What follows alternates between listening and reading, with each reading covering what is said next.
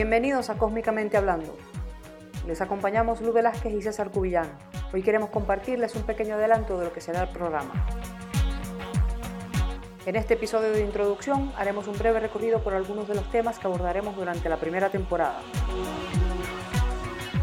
Los invitamos a acompañarnos en la exploración de algunos de los casos más llamativos e inexplicables de la investigación científica, metafísica, ufológica y criptozoológica. En este episodio estaremos comentando sobre la falsa realidad, los viajes astrales programados, ovnis super selectivos, manadas de hombres lobo enfurecidos y animales interdimensionales. Que la curiosidad esté siempre con ustedes. Hola César. Hola Lulu. ¿Cómo estás? Bien, ¿y tú? Sentado y en forma. Bien. ok, Ajá, ¿cómo se empieza esto? Por los cachos, como en los toros, hay que agarrarlos por los cachos. Soy yo de este lado. Este, no se ¿Y vaya yo a de confundir por la voz. Exacto. ¿Tú crees que nos confundan? Bueno, no creo. La gente se va a dar cuenta que la los, los- los comentarios brillantes son tuyos y las tonterías son mías, así que va a ser muy fácil separar las cosas. No, no, bueno, pero se han visto no- casos. se han visto casos de gente confundida. Sí, como. Y bueno, de eso hablaremos más adelante en el, en el podcast. Y mi sugestión era que lo llamaran pocas, pero me dijeron que tenía que pronunciarlo bien como podcast. Y les contaré que para asegurarme, porque mi querida amiga Lu me pidió, me preguntó si conocía la traducción de la palabra podcast en español, y yo, por supuesto, no. Y utilicé toda mi sabiduría expresada en Google, en Google Translator, y simplemente descubrimos que es un anglicismo, se utiliza en español igualmente, solo que este Google Translator decidió que si le agregábamos un acento era mucho más digerible en la lengua española. Explíqueme eso, se quedó... Y por eso podcast. sabemos que se pronuncia podcast. Exacto. Y de mi lado yo lo, y de mi lado yo siempre lo llamaré un porque, Podcast. Exacto, porque en Venezuela tenemos la tendencia a comernos las S. O los chilenos también hacen eso también. Y las B. Que, Y las R's a veces. Y a veces y las Z del final. Exactamente, y el rollo de los, los lalarismos y esas cosas. Sí, sí, sí. Pero bueno, así somos. Así que, querida Lu, este, tú que conoces bien todo el contenido de este capítulo, o este capítulo de ensayo, este, te dejo que nos lances zámpanos. Un poquito, pues, pluf, al espacio, al vacío, al rincón, No tienes que... precipicio. Así no, dale. Con todo. Bueno, este es el episodio de presentación. Aquí hoy vamos a saber de qué vamos a estar hablando durante esta temporada. Ay, qué interesante, Eh, tomo nota. Ver. Sí. Empieza a notar. para que vayas estudiando, es para que vayas estudiando. ok, gracias. Y en este primer episodio vamos a hacer un recorrido por los temas de los que vamos a estar conversando durante esta primera temporada. Entre otras cosas, hablaremos de ciencias, de física, de física cuántica, Uf, de ciencias paranormales, criptozoología, futurología, no. una ciencia. Ah, wow, así de puesto, como la numerología. Sí. A cualquier que- cosa le ponen orgía al final y es una ciencia. Orgía y es ciencia. Por eso Bueno. tenemos la palabra orgía, es una ciencia. ¿Cómo llegas hasta allá? Todo el mundo habla de ello, pero ¿cómo Mm. llegas hasta allá? No es fácil. Mm, No sabemos. Pero bueno, hablaremos Am, esa ciencia otro día. Es que bueno, este, hay muchas cosas interesantes que están pasando en el mundo de las ciencias, eh, en la metafísica. Hay muchas cosas muy chéveres que están pasando. Eh, la ciencia parece que está eh, poniéndose al día con lo que mucha gente ya sabía y ha sabido por milenios. Y bueno, vamos a estar comentando todas esas cosas en este podcast durante los próximos, no sabemos cuánto tiempo, Exactamente. Durante los próximos, esperamos que sean Exacto, muchos años. Esa es la idea. Que nutramos el, el- el podcast entre ustedes y nosotros. Y hacerlo lo más, lo más interactivo, porque realmente nuestra idea es simplemente dar nuestras opiniones. No pretendemos en ningún caso ser científicos No o somos. tener a- mm, somos bueno si a toda cosa llaman ciencia nos podemos llamar científicos también y este pero realmente la idea es expresar nuestras opiniones personales no pretendemos dar un, un punto este absoluto de la realidad, de, la, de lo que es la verdad, porque todos entendemos que la realidad es relativa. Y, y bueno, nuestra, nuestra idea simplemente es expresar nuestros puntos de vista de puntos de vista diferentes y me gusta redundante. Plantear preguntas, plantear preguntas, tratar de resolverlas. Y, y, simplemente divertirnos en el proceso, porque de nada sirve si no nos divertimos. Ver, tenemos varias cosas chéveres. Eh, vamos a comentar algunas eh, que vamos a estar preparando para esta primera temporada. Una de las que más me gusta es el caso contra la realidad de un señor que se llama Donald Hoffman, en donde él afirma que en sus no sé cuántas décadas de estudios sobre la naturaleza de la realidad, él ha llegado a la conclusión de que la realidad es falsa. Bueno, es, no, es bien interesante, porque siempre partimos que la realidad es relativa. La gente piensa que la, que la realidad es absoluta, que viene desde un solo punto de vista y desde una sola vertiente. Y resulta que la realidad es un producto de muchas vertientes y a veces son difíciles de determinar cuáles son esas vertientes y a veces son, pueden ser incontables. No, diremos que infinitas, pero podemos decir que son difíciles de, de cuantificar.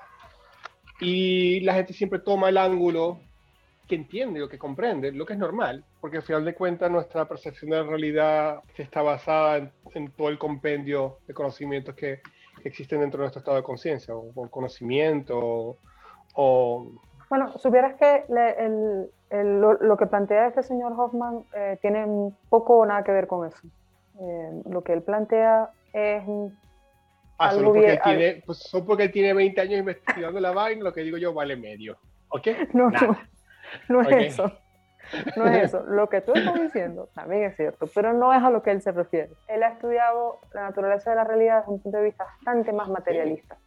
Y lo que mm, él plantea es que la realidad no puede ser verdadera, puesto que la percibimos a través de nuestros sentidos. Nuestro cerebro es una interfase. Entonces la pregunta que él se hace es si eh, eliminamos la interfase, eh, que es de la realidad.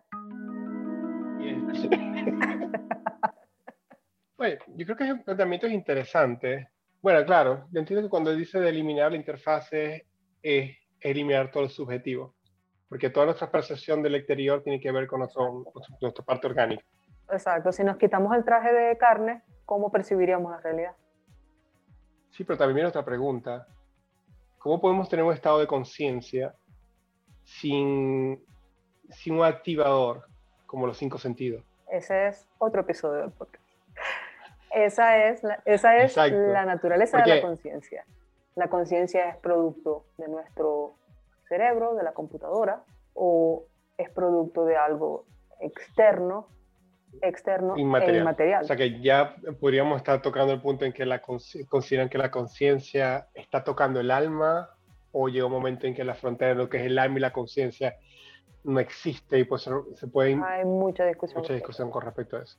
O sea que, o sea que realmente la ciencia sí, sí está abriendo las puertas a lo, no, no diría a lo paranormal, pero sí estaría entrando más en una parte no, A lo, a, a lo paranormal. Yale, Harvard, las universidades más prestigiosas del planeta ya tienen departamentos de parapsicología. Ya no es parapsicología, uy, brujería. Ahora son ah, ciencias paranormales. Interesante hay un, hay un físico que se llama Dean Radin, em, que ha hecho un montón de estudios, tiene muchas décadas estudiando la naturaleza de la conciencia. Él publicó un libro que se llama Magia de Verdad, en el que plantea los resultados de no sé cuántos años de estudios sobre poderes psíquicos, mm, sobre la telequinesis, sobre la visión remota, eh, viajes astrales, cosas parecidas. Todo eso que siempre se ha considerado parte de la fantasía. Y mm, sus estudios han sido bastante concluyentes y se pueden repetir, lo que prueba que son ciertos. Y él ha probado que la telequinesis sí existe, que la visión remota sí existe, que hay un montón de cosas que sí existen y que sin embargo no podemos explicar. Bueno, el hecho que no podemos explicar tiene que ver con nuestro estado de conciencia. Precisamente. Exactamente. Sí, hay cosas, hay cosas de la realidad que están tan cercanas a nosotros, que son tan cercanas a nosotros que no las percibimos. Entre todo lo que estabas diciendo ahorita, me, me, hiciste pensar en, en, todas las experiencias paranormales, que también son temas que vamos a tocar más adelante. Y, y tuve la oportunidad de hacer un, un atelier aquí en Montreal sobre um, desdoblamiento y viajes astrales. Hmm. Pues sí, fui a un, a un, taller como, fueron como tres o cuatro días. Éramos unas 20 personas. Eso fue pre-pandemia, porque ahora estamos, o sea, pre y post-apocalipsis, aquí es pre-pandemia, post-pandemia. ¿okay? Y bueno, estas las personas que dirigía el curso, un señor bien simpático, él había tenido experiencias y había, había podido tomar notas de lo que habían sus experiencias de, de, separación de viajes astrales. ¿okay? Y, y habló de muchas cosas interesantísimas. Hizo investigaciones sobre sus propias experiencias y las experiencias de otras personas y, y pudo determinar este, una serie de fenómenos que ocurren desde el momento que se, antes del momento en que se inicia el, fenómeno como tal y el proceso mientras estás, como, como vive la experiencia. Entonces tuvo el tiempo a través de investigaciones personales con otras personas, como ya les dije, crear un método, ¿ok? Paso a paso. Y de, podría de, de cómo, de cómo lograr un desdoblamiento. Sí, sí, sí. ¡Wow! Y este, sí, y súper interesante, ¿no? Porque muchas personas tienen la experiencia de doblarse por lo menos una vez en la vida, ¿me entiendes? Y una, especie, una experiencia que... Accidentalmente, normalmente es accidental. Sí, exactamente, es como... Exactamente, es como, no sé, cuando pasas por, el, por la ventana de tu apartamento y consigues a la, a la vecina de otro apartamento que está quitando la ropa, fue un accidente, pero lo viviste, ¿me entiendes? Sí. Volvemos a nuestro punto científico. ¿Y ya lo viste? Ya lo viste, ya lo viviste, tienes un estado de conciencia de lo buenota que está tu vecina. y, tienes, que vivir con eso. ¿Entiendes? Ya, ya, pasas a otro nivel. Pero no fue, ojo, me explico, no fue adrede, fue simplemente un accidente. Y hay personas que tienen esas experiencias de, desdoblamiento o viajes astral, como los llama esta persona, este, accidentalmente. A todos nos habrá pasado algunas veces y a veces son tan cortas o son, son justo en el umbral en que nos estamos quedando dormidos que muchas veces perdemos la, alguna recolección de, de, memoria sobre estas cosas. Lo cierto es que creé un método bien interesante y durante estas cuatro sesiones, como de cuatro horas cada uno, este, hablábamos nos daba ejercicio. Incluso en un momento este, llevó ciertas sustancias que ayudaban a, este, a relajarte y estar, estar en, en, cierto estado de trance para prepararte para entrar más fácilmente en la... Bueno, eso es más o menos lo que se hace con la ayahuasca, ¿no? Sí, sí, pero claro, no, era ayahuasca. Imagínate el tipo repartiendo ayahuasca a 20 personas. Es como... Sí, bueno, en la mitad de Montreal, en el centro de Montreal. Exacto, aquí en Montreal son bastante relax con esas cosas, pero hay límites, ¿eh? Todavía la gente tiene ciertos límites. Entiendo, entiendo. Entonces, bueno, usamos una, nos dieron unas sustancias, compramos unas pequeñas sustancias, unas botellitas por tantas gotas con agua, bla, bla, bla, que sabían a diablo, hechas de hierbas naturales, ta, ta, ta, ta, ta. Yo, la verdad, la utilicé como tres veces. Nada. O sea, fue como que... Cero. cero, pollito. Nada. Cero, nada. Cero pollito. ¿Qué sientes? Nada, pollito, pollito, nada. Cero pollito. Cero pollito. Pero otro día, sí, otro día que yo, ya que a mí no me gusta meterme vainas raras en nada. Pero eso es otro tema. En fin, entre las prácticas nos explicaba el método. Y una de las cosas que decía, bueno, tú vas, tú te relajas, te acuestas en una posición cómoda, que no tengas ruido externo y te empiezas a relajar, ¿ok? Empiezas a hacer ejercicio de relajación. Y llega un momento en que tú sientes que entras en el umbral en que te, que te, empiezas a quedar dormido, ¿ok? Mm. Entonces, dice, una de las señas que él dice que vas a sentir cuando empieza el proceso en que tu alma, ¿me entiendes? No quiso entrar mucho en el concepto del alma, yo decía más como un viaje astral. Sí, es que algunas personas establecen una diferencia entre alma y espíritu y conciencia. Ah, ¿te son, son, tres cosas distintas. Yo la conciencia lo veo como un proceso cognitivo y el alma lo veo más como un asunto espiritual. Otro momento, pero, en otro momento. En fin, entonces él explicaba eso, que que tú, en ese momento de, de relación, de, relajación, que pasas el umbral de, despierto, de, estar despierto a dormido, pueden muchas personas caen directamente a dormir. ¿Me entiendes? Y ya te dormiste y fuiste a dormir toda la noche y tuviste tu sueño. Entonces, si logras pararte justo ahí, en esa mitad es donde el proceso empieza. Hmm. Y me dice, lo vas a identificar, dice, lo vas a identificar porque vas a sentir que tu cuerpo vibra, vibra a una frecuencia X. ¿Me entiendes? No es, una, no es una frecuencia muy aguda, muy pronunciada, es una frecuencia como una onda suave, pero sientes que tu cuerpo vibra. ¿Ok? Y en ese momento, si logras mantenerte ahí, ¿verdad? Este, ahí es cuando empieza el proceso. Muchas personas van directamente a dormir, muchas personas se asustan y se cortan, y después viene la otra parte, que sientes que tu cuerpo y tu alma, conciencia, como la quieres llamar, ya no son uno. Y el pánico, te da un ataque, un ataque de pánico, porque lo primero que piensas es, ah, si me separo y no me puedo conectar de nuevo. Sí, pues no tienes cinturones, no tienes el famoso hilo de plata, no tienes nada que te diga cómo vuelvo. Un casco, una rodillera. exacto, un, algo. un tape, tirro. Algo. Algo, un alambre, algo, nada. Pero claro, cuando tú entras en un estado de pánico, tu estado de, de vibración interna, de conciencia, o sea, de, de, emocional cambia y corta todo. ¿Ok? Mm. Y el próximo paso que dice es que ya llega un momento en que te levantas y dejas tu cuerpo donde, lo, donde estés, en la cama, en el sillón, donde estés. Y puedes estar sobre tu cuerpo volando, flotando. ¿Ok? Y él dice, lo importante que sepas, porque a veces puedes estar soñando, tú caes dormido y puedes pasar este proceso. Y lo importante es que te preguntes, siempre es importante, porque dice, en ese estado puedes perder la conciencia de lo que está pasando y, y, caes de nuevo al sueño. Hmm. Sea, tú puedes estar en, una separación, un viaje astral y caer al sueño todo el tiempo. Y esa es la, eso, es, eso es lo que va a pasar, siempre vas a ir al sueño. Y él explicaba que siempre te tienes que estar preguntando, ¿qué hago aquí? ¿De dónde vengo y de dónde voy? Si no puedes responder tu pregunta, ¿de dónde ¿Cómo llegué aquí? Exactamente, pero es una cuestión de espacio, lo de quién soy y cómo me llamo. ¿Cómo llegué a este cuarto? ¿Cómo llegué a esta playa? ¿Dónde estaba eh, hace unos segundos atrás? Y no tienes respuesta, entiendes que estás en una fase de, diferente, de conciencia, y, eso te mantiene en esa parte. Y me dice él, y él decía que no tiene nada que ver que tu alma se, se va a quedar perdida o que vas a ir a universo. Es un espacio de conciencia donde puedes tener contacto con otro, otras energías que puede ser producto interno o puede ser producto externo y tiene un estado de conciencia diferente que puedes ver y sentir las cosas diferentes. ¿Okay? Sí, mucha gente describe el estado de, de separación como algo más real que la realidad. Sí, sí, exacto eso. Hay como, hay algo, hay como una intensidad en la percepción de las cosas que es distinta. Sí, es cierto.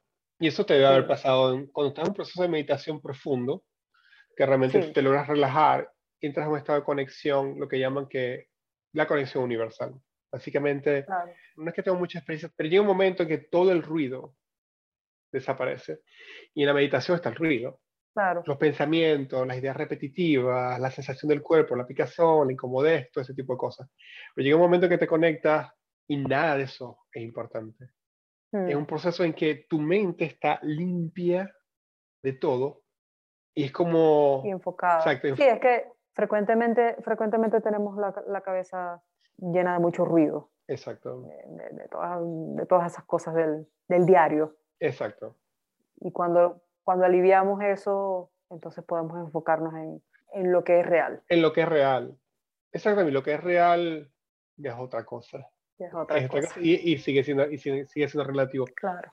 Una de las cosas interesantes sobre la naturaleza de la conciencia es que hay muchos ufólogos que dicen que el nivel de conciencia de una persona tiene mucho que ver con la experiencia ufológica. Ah, sí. Wow. Con los encuentros cercanos, con los ah, avistamientos y con esas cosas.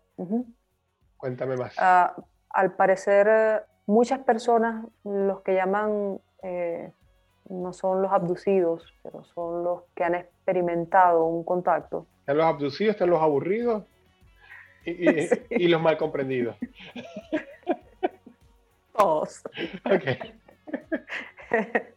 Eh, eh, no, pero las personas que han tenido una experiencia cercana de algún tipo, frecuentemente hay un asunto que tiene que ver con el nivel de conciencia. Con procesos de desdoblamiento, con percepciones de la realidad distintas. Hay un montón de cosas, hay un asunto paranormal que se mezcla con el asunto ufológico, nadie sabe muy bien cómo, pero eso, eso también, de eso también vamos a conversar porque hay uf, muchísima información sobre eso, muchísimos libros. Claro. Muchísima gente contando sus experiencias.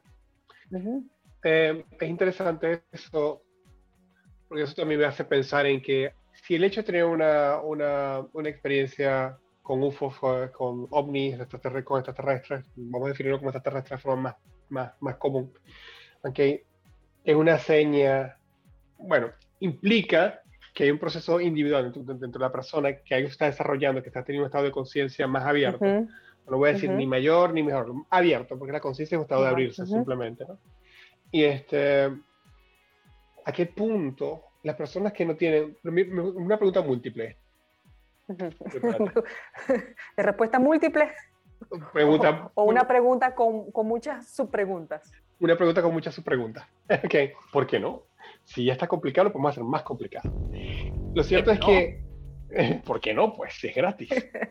si no todas las personas tienen conciencia, no todas las personas que tienen una experiencia, tomamos el ejemplo de, de un viaje astral, tienen este recuerdo o están conscientes de haber tenido algún contacto con extraterrestres, okay, pero tienen las experiencias.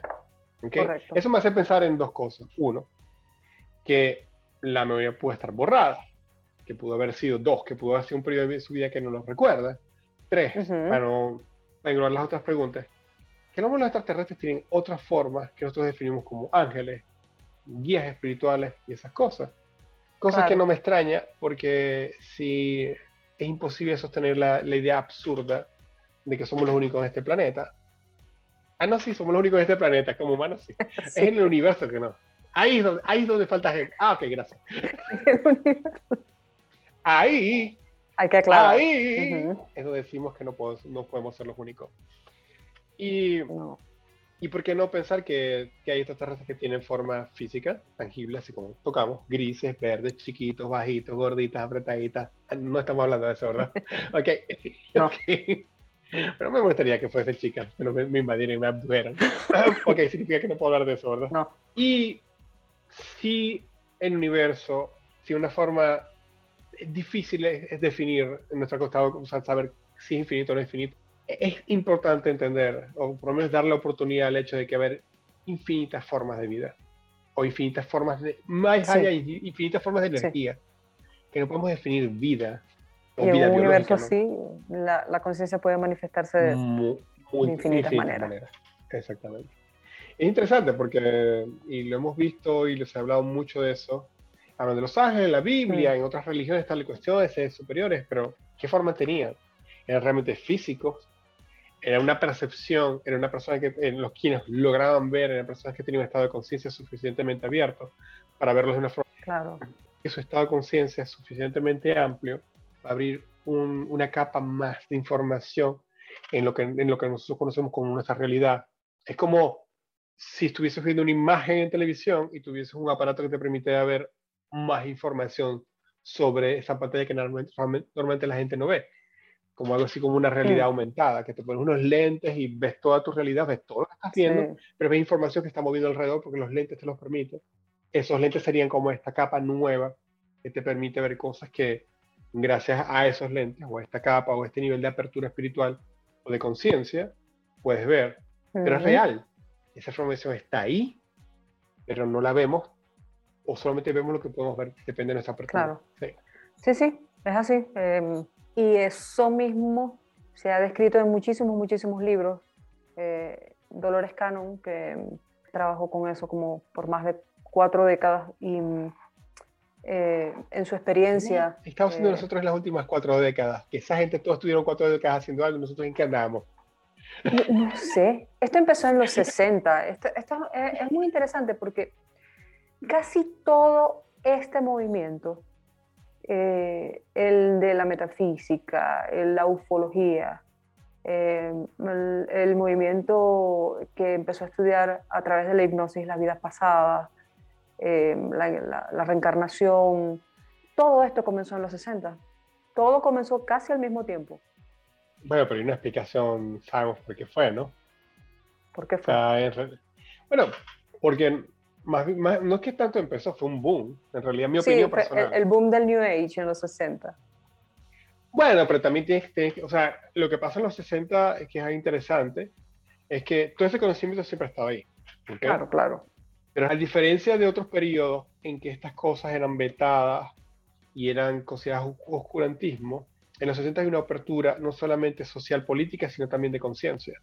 O sea, la gente realmente hizo un esfuerzo de decir, ¿saben qué? No nos interesa todo este esquema, vamos a reunir paradigmas y vamos a ir a explorar cosas que nos están diciendo que no debemos y que no existe. Fue un proceso de rebeldía, como en todos los movimientos, hay un movimiento, un contramovimiento. Pero, pero fue un proceso de rebeldía que alcanzó hasta las más altas esferas de todos los gobiernos.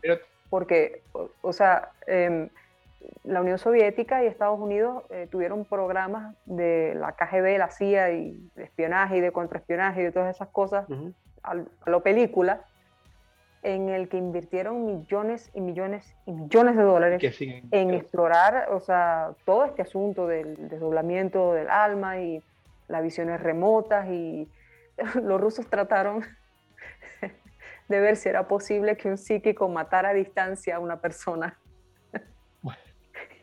Gastaron plata en esas cosas. Seguimos. Eh, la naturaleza de la conciencia también está ligada a la ufología, que ya la comentamos, y la criptozoología. Me vas a evangelizar, lo sé. No, creo que cristología no es lo mismo que la criptología, ¿verdad? Sabía que eras. Tú venías a evangelizarme. No. Este la criptozoología estudia la posibilidad de la existencia de los animales mitológicos, como el pie grande, el yeti, el monstruo del lago Ness. Los políticos honrados. Los políticos honrados. Todo eso lo estudia la criptozoología. O ese amigo que dice, te pago el viernes y no te paga. Y no te paga. Exactamente. O como el borracho que te dice, esta es la última. Eso, esas son criaturas mitológicas. Sí son. este, y la naturaleza de la conciencia, al parecer, tiene mucho que ver con eso. En los avistamientos de mm, el pie grande, frecuentemente se ven luces eh, hay avistamientos de ovnis frecuentemente antes de un, del avistamiento de un, un Bigfoot. De un pie grande, Bigfoot, Sasquatch. Aquí cada nos llaman los Sasquatch. Me encanta.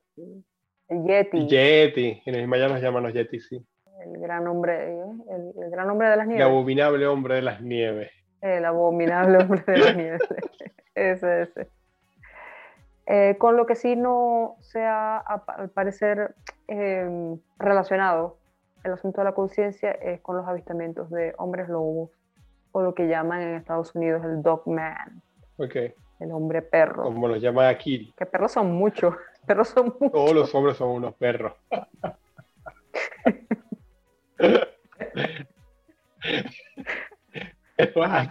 aquí en Francia lo llaman. No, a lo serio, a lo serio, a lo serio. Aquí en Francia tiene una, una, palabra muy bonita en francés, lugarú. Es para definir los hombres lobos estos avistamientos los ha investigado, eh, hay una periodista que se le ha dedicado toda su vida a investigar eso. Estaba trabajando para un diario y empezaron a llegar reportes de gente que estaba viendo, pues, al parecer, hombres lobos. Y nadie les hacía caso. La prensa no quería cubrir las cosas, la policía al parecer no se lo tomaba muy serio. Okay. Nadie sabía qué hacer con eso. Entonces ella se dio la tarea de ir a hablar con las personas que estaban haciendo los reportes y descubrió que no eran locos ni, ni borrachos ni drogadictos, era gente normal que, que había visto algo y que estaba asustada y que no entendía que había visto. Los borrachos son gente noble y respetable. Okay. Y a veces ven cosas que los asustan y que no pueden explicar. Tienen un estado de conciencia diferente. Entonces ella, ella, ella con esa información eh, fue a hablar con el sheriff para preguntarle qué estaba haciendo la policía al respecto. Y, oh sorpresa, el sheriff le dijo, pues yo estoy tomando los reportes, pero yo no sé qué hacer con eso. Y abrió el archivo y tenía en su archivo, en el archivo de la comandancia de la policía, había una carpeta que se llamaba Hombres Lobos. Oh.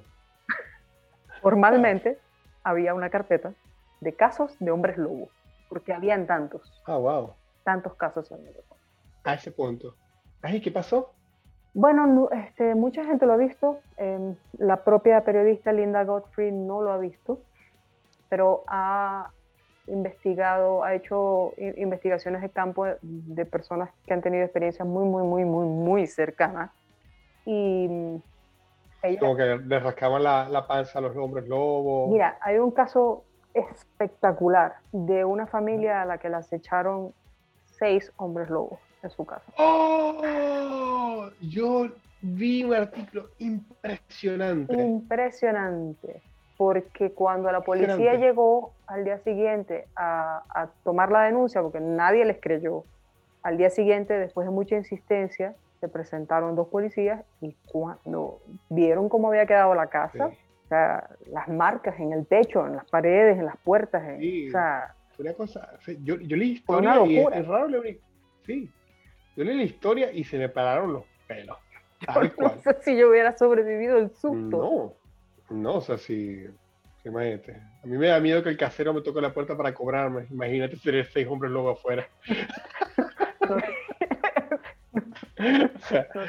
la, historia, es una locura. O sea, yo leí y primero que los tipos, desde que se mudaron a la casa, la familia, pues ellos compraron una casa en, una, en una farm, en una granja, en una parte. Sí, en el medio del bosque, en ninguna, sí, en el medio de ninguna parte. Y desde que llegaron tenían como un mal, sea, compraron la casa, pero poco a poco se dieron cuenta que había como una energía rara y sentían presencia de algo raro en las noches. Y un día decidieron salir a caminar. Salieron a caminar dos personas, miembros de la familia, y se encontraron, se encontraron con una especie de, de, cueva dentro de unos árboles, algo así, que iban hacia el centro de la Tierra. Ese es el caso. Y cuando ellos estuvieron ahí, creo que escucharon un ruido algo así, pero tienen una mala energía. La presencia que sintieron fue tan pesada que dijeron, no, no, no, no, Se voltearon y se fueron la misma noche y se fueron. Ellos regresaron a su casa y esa misma noche, eh, sentados en el porche, la señora tuvo la sensación de que había algo. Ellos como que tenían el hábito de sentarse en el porche y cuando sentían que había algún animal, lo, alumbraban con una linterna y frecuentemente eran venados, ¿sabes? O sea, mapaches, los animales de la zona. Inmigrante mexicano, alguna cosa. esa, esa, esa, noche, después de esa experiencia con, con esa cueva extraña, qué sé yo, eh, ella sintió algo y cuando alumbró había un bicho de no sé cuántos metros, escondido en los arbustos a pocos metros. Entonces, ¿sabes? Quedaron como, pero ya va, o sea, pero ya va, pero ¿qué vimos? ¿Pero qué es esto? Entonces el señor, envalentonado, porque piensa que es un lobo, un lobo normal, agarra la linterna, camina, o sea, sale del porche y avanza en dirección hacia, el, hacia los arbustos y cuando se acercó un poquito se dio cuenta de que no era uno, eran seis eran muy grandes y no eran lobos. Entonces él se devolvió, eso, eso fue todo, eso fue todo un asunto. El señor tuvo un encuentro con uno de ellos, creo que a menos de 50 centímetros. No sé cómo no se murió del infarto. Pregunta, ¿olían a perro o qué olían? Es una buena mm, pregunta. Dicen que huelen a una mezcla de amoníaco con perro mojado de varios días, ¿sí? ¿En serio? Muchísima gente ha descrito los mismos olores. Eh. Hay un caso de una muchacha que salió tarde de su trabajo, se montó en su camioneta y tenía que pasar por una carretera en la que es frecuente, al parecer, ver a estos animales. Iba tarde, eh, pasó como por, un, por una curva y al pasar la curva vio que había algo como agachado comiéndose un animal y le pareció que era un lobo, pero que era como grande, pero que estaba como en una posición extraña, pero que como que no entiendo lo que vi, pero siguió derecho. Y cuando miró por el retrovisor, venía atrás. Ese es otro caso que tiene muy bien documentado Linda Godfrey porque le dejó las marcas de las garras en la puerta de atrás de la camioneta. Ella apretó el acelerador cuando vio que algo venía y se disparó lo más rápido que, que pudo la camioneta, supongo, y el animal saltó y rasgó la puerta de atrás. Le dejó las marcas de las... Yo creo que, yo, yo creo que fue mi exnovia lo que vio por ahí, ¿viste? se ponía, a veces se ponía intensa, por eso. por eso le corté las uñas y dije, mami, no, más no. Cuando tú veas por ahí en el carro, tal, a veces yo me paro, pero no me Ríete, pero wow. sí, de pana. Qué loco. Eh, hay un caso también eh, en donde está el, el, Skinwalker Ranch, los dueños originales em, compraron el rancho con la idea de criar animales, criar vacas de esas caras. Toda la gente que cría animales sabe eso. Nosotros no sabemos de eso y esa es la realidad. Yo de eso no sé ah, Tiene cuatro patas, unos cuernos y los vemos en los potes de leche. Exacto. El caso es que ellos tuvieron, desde que llegaron, empezaron a tener experiencias extrañas y no precisamente positivas, pero hay una experiencia que yo leí en el, libro que habla sobre esto, bueno, en uno de los libros que habla sobre esto, en donde él está en los potreros, eh, separando las vacas de los becerros. El rancho está como en una planicie y en los límites, esa planicie está em, como bordeada por unas zonas muy tupidas de, bosque. Y mm, él estaba haciendo su trabajo, separando los animales, y se acercó, él vio que salió de entre los árboles un lobo y le pareció que era como grande. Pero siendo un hombre de granja, también le pareció que venía con una actitud como sumisa. Entonces, en vez de armarse con la escopeta para defender el ganado, esperó que se acercara a ver cómo a qué venía. Y el animal se acercó y la descripción del señor, que es un señor norteamericano promedio, eh, dice que la cabeza del animal le llegaba al pecho. Imagínate un hombre alto con un perro frente a él y que la cabeza le llega al pecho. ¿De qué tamaño es el lobo? Entonces dice que el animal se acercó, bajó la cabeza y él lo pudo tocar. Y que después de tocarlo, todo se fue bananas. el animal metió la cabeza por entre las rejas del potrero, agarró un ovillo y lo empezó a tratar de sacar. El tipo agarró su escopeta, y empezó a disparar. Y las balas no le hacían nada. Disparó, disparó, disparó, disparó y no pasó nada. La esposa vino y disparó con él. Entonces el lobo se sacudió y dijo, bueno, aquí no me quieren, me voy. wow. Se dio la media vuelta y trotó como Pepe Le Pew de vuelta. El tipo dijo, yo, o sea, mientras ese animal esté aquí, mi ganado no va a estar a salvo. Entró a la casa, buscó la escopeta más grande y lo siguió pero ya le llevaba ventaja. siguió las pisadas, el animal volvió a entrar al, bosque. al bosque, él lo siguió a través del bosque, le perdió la pista. Al salir del bosque había un río y justo antes de entrar al río dice que las huellas desaparecen, como si el animal se hubiera fumado.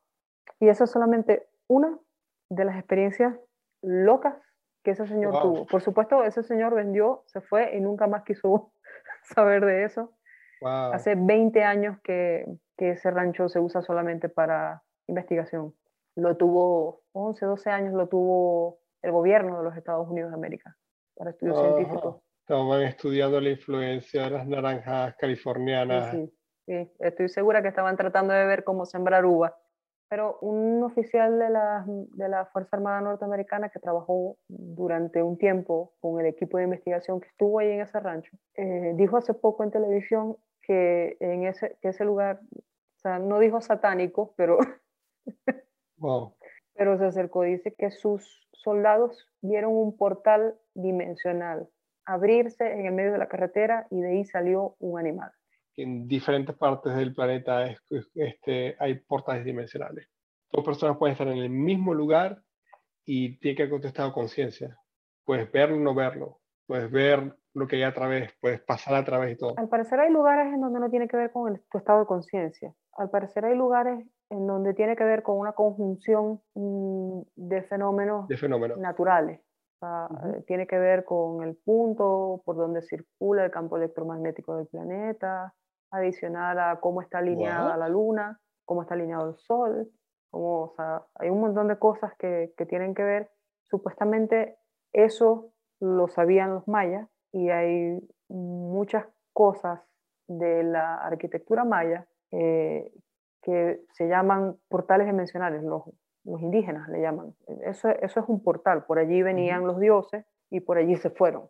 Y, y cuando tú ves la construcción, mm. es, una, es la forma de una puerta tallada sobre una montaña. Mm. Pero mucha gente, esta gente que, que, se, que hace los programas estos de los ufólogos y la gente de los antiguos astronautas y todo esto, ellos se han dedicado a estudiar estas, estos asuntos, a, atar cabos. Y dicen que muchos de estos portales dimensionales de los que hablan no solamente los, los mayas, los aztecas, los, los celtas tenían estos, estas construcciones, estos portales dimensionales. Todos están ubicados en sitios estratégicos eh, por donde el campo electromagnético funciona de cierta manera y cuando en los equinoccios, eh, ¿sabes? Cuando el sol se alinea de cierta manera, cuando la luna está, la, la energía fluye distinto. Tú me, tú me, dices, ¿sabes? No, yo no sé.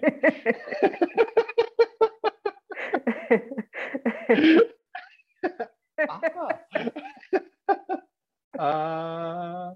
Es retórica, la pregunta es retórica. Ah.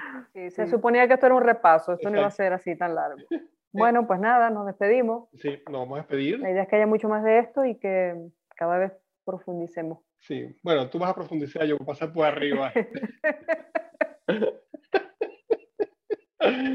bueno, no sabemos si esto va a terminar siendo nuestro primer capítulo, un intro, pero espero que de alguna manera lo puedan disfrutar. Recuerden, toda la información que les damos son nuestros comentarios, pero nos gusta hablar de estos temas. Y por muchos años, bueno, hemos disfrutado de este tipo de conversaciones y queríamos compartirlas con ustedes. Así que no se tomen las cosas demasiado serias. Por favor. No se amarguen. Por favor. Ok, solamente disfruten. Recuerden, la vida es demasiado corta para estar por ahí, por ahí amargados.